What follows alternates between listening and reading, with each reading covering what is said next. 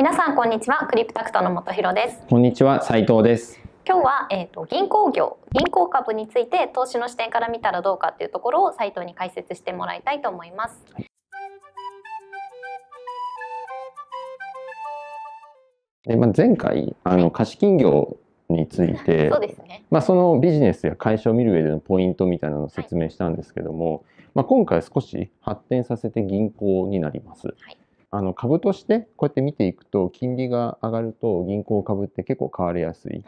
ていうことが、まあ、あの結論から言うとあるんですけども、あのまあ、ここ最近もあの結構金利が上がり始めて、まあ、ちょっと銀行株の調子も良かったりとかあと今のこの市場を見てるとこれあの他の動画の振り返り今週の振り返りとかでやってる時に僕何度か言ってたりするんですけどあの、まあ、金利の上昇っていうところが一つポイントになるかもみたいなことを話していて、ね、でまさに今週、まあ、ちょっと今週の振り返りでも説言うつもりなんですが金利が少し上がってきていると。うん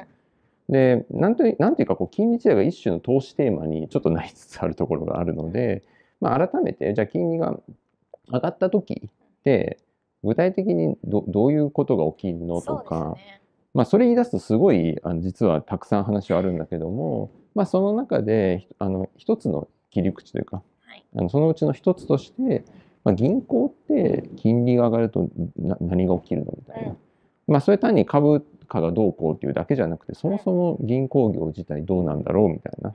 なんか個人の人だとね銀行って割と身近ですけど結局預金だったり、まあ、ローンぐらいまでしかちょっとイメージないかなと思うんですけど、うん、まあ、それ以外のところもちょっと解説してもらえたらなと思います。まず銀行のビジネスに与えるその金利の影響というところで、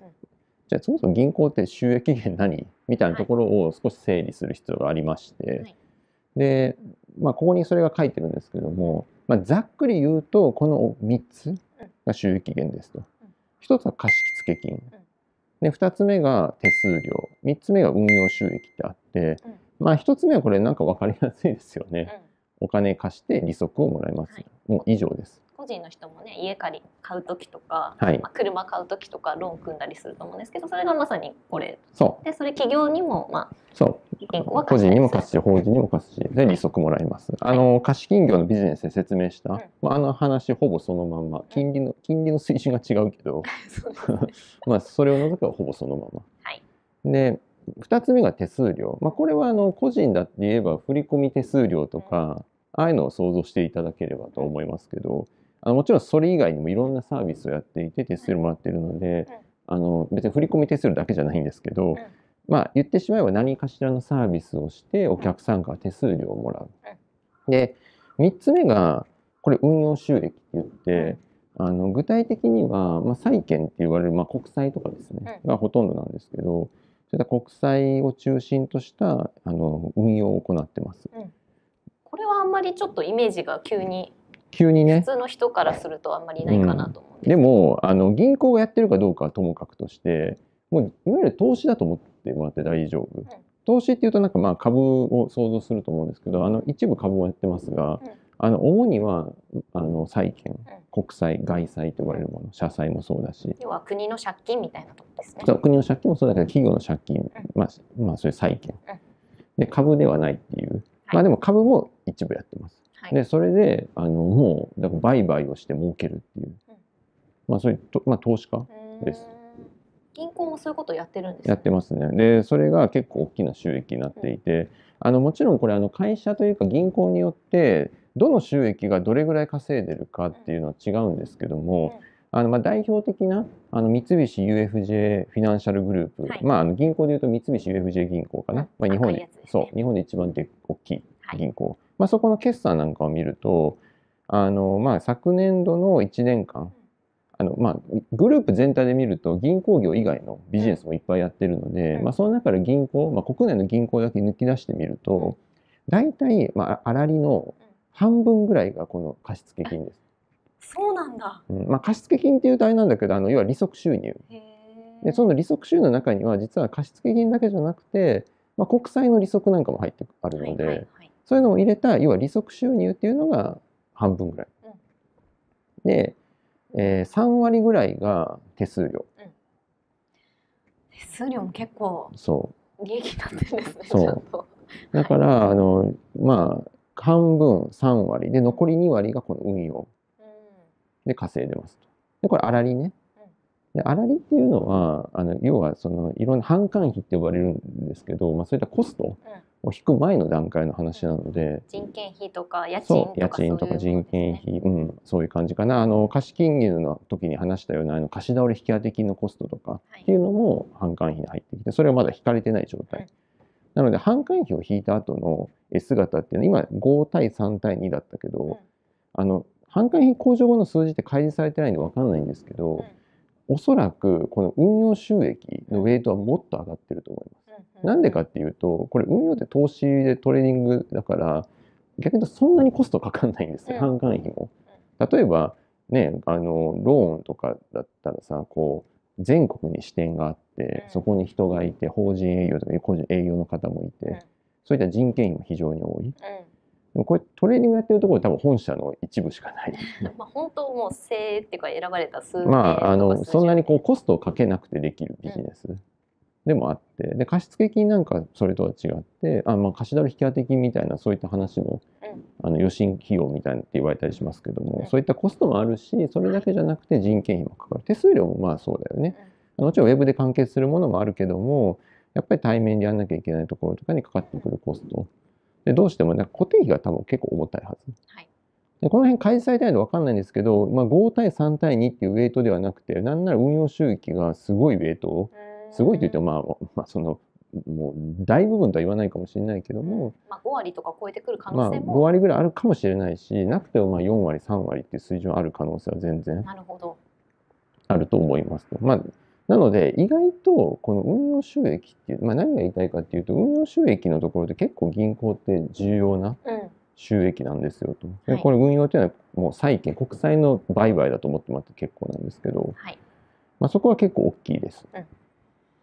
でその上でこれをまあちょっと一回理解した上でじゃあ改めて金利が上がるとう銀行の事業まあ業績ってどうなるんでしょうみたいな。で一つ目はこれ分かりやすいよね。利息をもらってる側だから金利が上がると利息収入。そう高い金利でより貸しやすくなる。はい。から利息収入は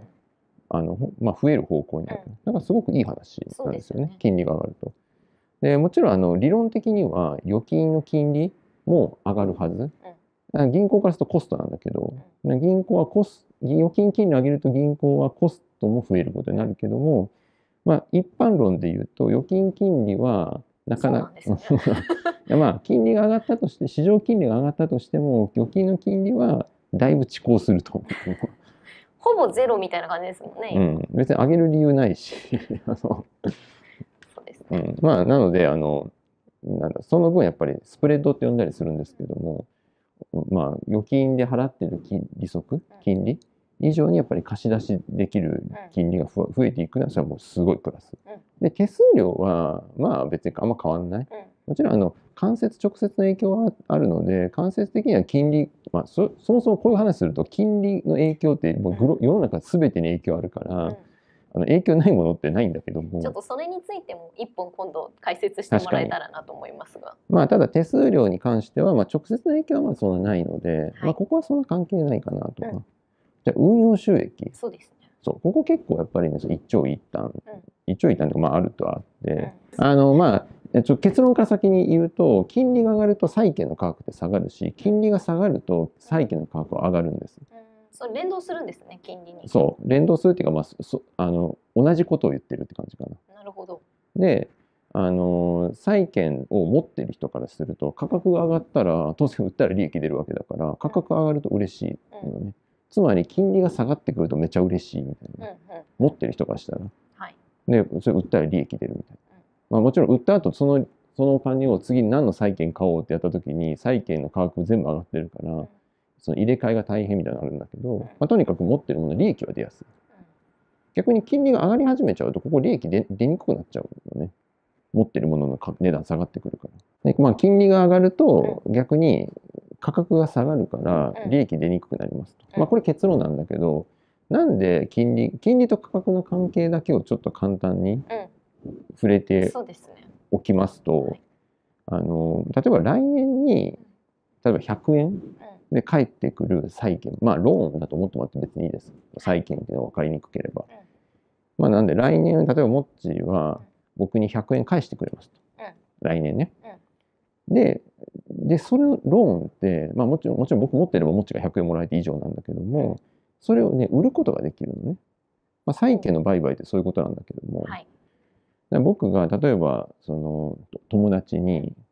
来年モッチーが100円で返してくれるこの権利をあげますと。そう。でお金ください。うん。売ります。でその人はいくら払ってくれるか。うん、うん、そうですよね。でまあもまあ100円はさすがに返せるわけじゃない。うんだからあのまあデフォルトって言うんだけども返ってこないことは絶対ないとしてとりあえずねでその時にあのまあ要は国みたいなものなんだけどそしたら金利の水準がもし今10%ですと、めっちゃ高いです。うん、まあすごい分かりやすく言うと預金金利で10%ありますとだから金預金に入れとけば勝手に年10%つくと。そう、うんっていう状況の中ではい。僕モッチーから100円来年もらえるんだけど今いくらで買うって言われたらこれまああのねちょっと計算があのちゃんとしなきゃいけないんだけど、まあ、ざっくりと90円ぐらい。うん。まあ91 1円とかまあなんだけどそれぐらい。うん。なんでかっていうと90円預けたら来年には9円入ってくるでしょ？うん。だから99円になってるはず。うんでだからモッチーから100円もらえるっていうのは今で言うとまあ大体90円ちょっとぐらいの価値。だから90円ちょっとだったら買いますよみたいな人がまあいるわけなんですよ。で逆に言うとそれ以上高かったらいやじゃあもう預金入れとくわってなる。わけ。うん。その90円で買わないで90円を銀行に預けといたらそう。100円になってるからだってことですよね。95円でその権利買いますって言った人がいたとしたらさ、うんまあ、じゃあ逆に僕が95円で売りますって言ったらね、え95円払ってモッチーが来年100円もらうぐらいならその95円銀行に寝かしとけば来年9.5円もらえるわけだから104.5円に増える。うん。だからそっちの方がいいに決まってるってなるわけよね当然、確かに。だからあの、まあ、90円ちょっとですと、まあこれ金利が10%だったらこうですっていう話、はい。なんだけどじゃあ金利が1%うん。の時代だとしたらうん。どうかってなると、うんモッチーから来年100円もらえる？うん。返してくれるっていうものは、まあ大体99円とかうん。ぐらいになるわけですよ。急にそうですよね。そう。要は99円を銀行に預けても、まあ、1%しかないと0.9円ぐらいしか、うん。あのまあ100円ちょっと切るぐらいそうにしかなら100ない円ちょっと切るぐらいにしか増えないと。だからモッチーから100円もらえるんだったら99円で買えるんだったらそっちのハッピーみたいな、うーん。確かに。まあ、そういう話なんですよね。うん。でこれな要は金利の環境これリ要はリスクフリーレートとかで呼んだりしますけど、はい。あのまあわねもう預金預けたらもらえる金利って思ってくれてもまあ別にいいです。うん。分かりやすく考えるために。だからそういったこういやこれやっとけばタダでもらえるじゃんみたいな。それに対してお得かどうかみたいな。お得だったら買い手が出るし得じゃなかったら絶対買う人いないみたいなでそれで金利そうこの債券の話に戻るとはい。さっき10%の時代だったら、モッチーの100円返してくれる権利って90円にしかならないよって言ったけど、1%だったら99円になるから、うんうんあの、金利が下がると、金利が下がると価格上がってるのね。うんてか上がってそう、当然上がるわけ。で、それを、そのことを言ってるんです。だから金利が上がり出すと、債券っていう価格は下がりやすくなる、逆に。うんだから持ってるものが下がっちゃうから金利が上がるとここの、マイナスになっちゃいます。あの、ただ保有してるだけのものの価値っていうのは下がってくる。うん。あの当然あのいろんなトレーディングの仕方はあるから別にたしかも年限とかもあるからそんなシンプルな話ではもちろんないんだけども、とはいえこ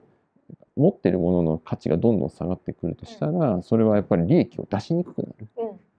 逆に金利が上がりはじあ下がり始めたら利益を出しやすくなる。な何もせなくてもどんどんあの価値増えてくからそう。そうですよね。っていうとこであの金利が上がるとこっちはハッピーなんだけどこっちは実はちょっと一長一短あるというのか、はいなかなか難しいところも出てくると。はい。で、まあ、ただ別にその下がることでが全て悪いわけではなくてあの、まあ、特に今なんかそうなんだけどもそのいや債券昔から持ってるものは値段上がってハッピーで売ったら利益出てめちゃ嬉しいみたいなうんうんでも売った後にそのお金を現金であってもしょうがないからまた何か買わなきゃいけない。うんっていう時にもうその上がりきった債券をまた買うんですかみたいな、うん。そういう悩ましい状況。高掴みになっちゃいますもんね。をだしその持ってても全然利息入んないから、まあ、あのこのここの貸付金って、まあ、ここの国債の利息も入ってたりもするのであの言ってみればちょっとここことかぶってしまうところもあるんですけどあの金利が上がり始めたら確かにここで利益上げるの難しくなるんだけど一方で入れ替えはしやすくなる。国債売ったりこあるいはそれこそモッチーが100円貸してくれるとするじゃん。うん。いや別に売らなくても待ってたら満期で返ってくるわけ。で100円返してくれました。じゃあ僕100円あるからもう一回モッチーに貸したいなと。かうんうん。誰かに貸したいな。もしくはなんかそういった先買いたいなって時にうん。あの金利が上がってくれてたらそっかそっか。嬉しいわけ。そう。利息が増えるからうん喜んでってなるわけ。マイナス金利とかだとさいやいやそれ行きたくないなみたいな、うん。っていうのでだから金利が上がることがあの別に必ずしもネガティブなわわけではないこここって。あのなんだろう。入れ替えもしやすくなるし、うん。まあそういう感じかな。はい。うん。であのなのであの総論で言うとやっぱり金利が上がり始めた銀行ってできることが増えるんです。ここってやっぱり今持ってすでに買ったものは金利下がって価格が上がるとハッピーだけど、うんちょっとそれ以上のアクションしづらくなってくる。けど金利が上がり始めたらいろいろと売買をしやすくなって、あのよりこう収益機会っていうのは増えるっていく。うんうんうんでこっちはもう単純にハッピーだしっていう。でそれがまあ一つこう銀行が金利が上がると銀行株が上がりやすい背景。だからねタイボーとかこれタイボーっていうのは東京でライボーっていうのもあってこれロンドンなんだけど L でね。